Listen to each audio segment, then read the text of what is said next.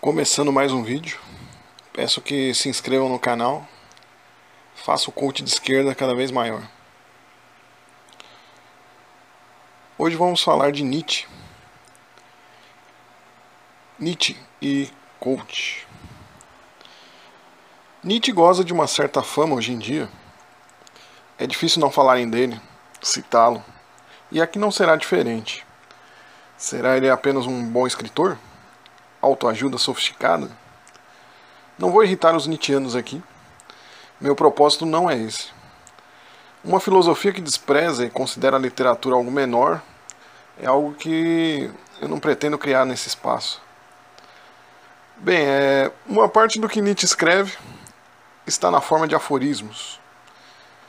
Todos sabem disso, né? Entretanto, não é algo exclusivo dele sair do formato de escrita dissertativa.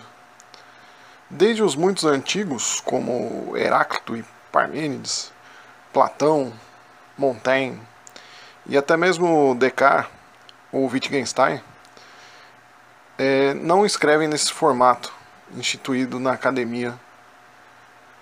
Para além disso, temos nesses aforismos um conteúdo provocativo, mas que está longe de um formato menor. Em suma, Nietzsche não é um mero tuiteiro do século XIX. Aliás, falando nisso, alguém que conclama uma transvaloração de todos os valores não pode simplesmente ser taxado de reacionário e ser simplesmente descartado. Freud também foi leitor de Nietzsche, e o ponto que será tratado aqui é de uma releitura política de Nietzsche. O fundamental é termos em mente o conceito de agonismo. O que é agonismo? Por definição, é um conceito que Nietzsche toma dos gregos.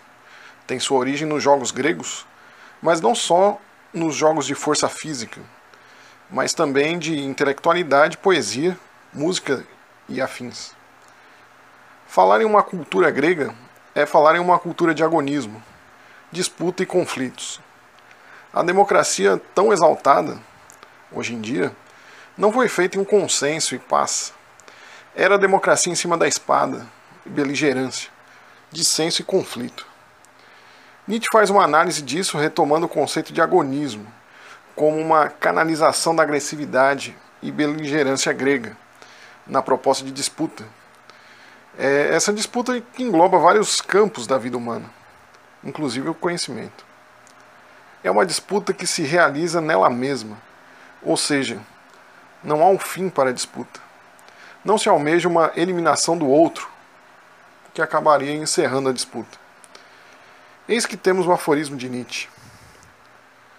O homem do conhecimento não só deve poder amar seus inimigos, deve também poder odiar seus amigos. Lembra, aliás, a frase daquele famoso seriado, mas que tem um enfoque totalmente diferente.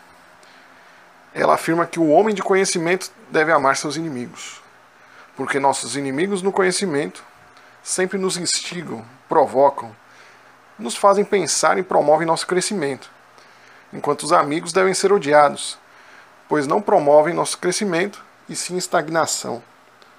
Um viés completamente diferente da fala cristã, que as pessoas boas devem amar seus inimigos. Mas analisando isso dentro de um contexto político atual, e até parafraseando aquele canal famoso do advogado mascarado, o que morreu não foi o consenso, mas o dissenso. O que temos na internet não é um agonismo. Pode-se pensar uma agressividade mal canalizada. Mas o caso é que o fundamental no agonismo é o gosto pela disputa. Sair de uma fuga do conflito e ao mesmo tempo não buscar uma eliminação do outro. Nesse contexto, o que é lacrar? Lacrar lembra lacre, lembra um fechamento, ou seja, o lacre é o fim da discussão. É selar o conflito artificialmente dentro de um suposto espaço seguro de amigos do conhecimento.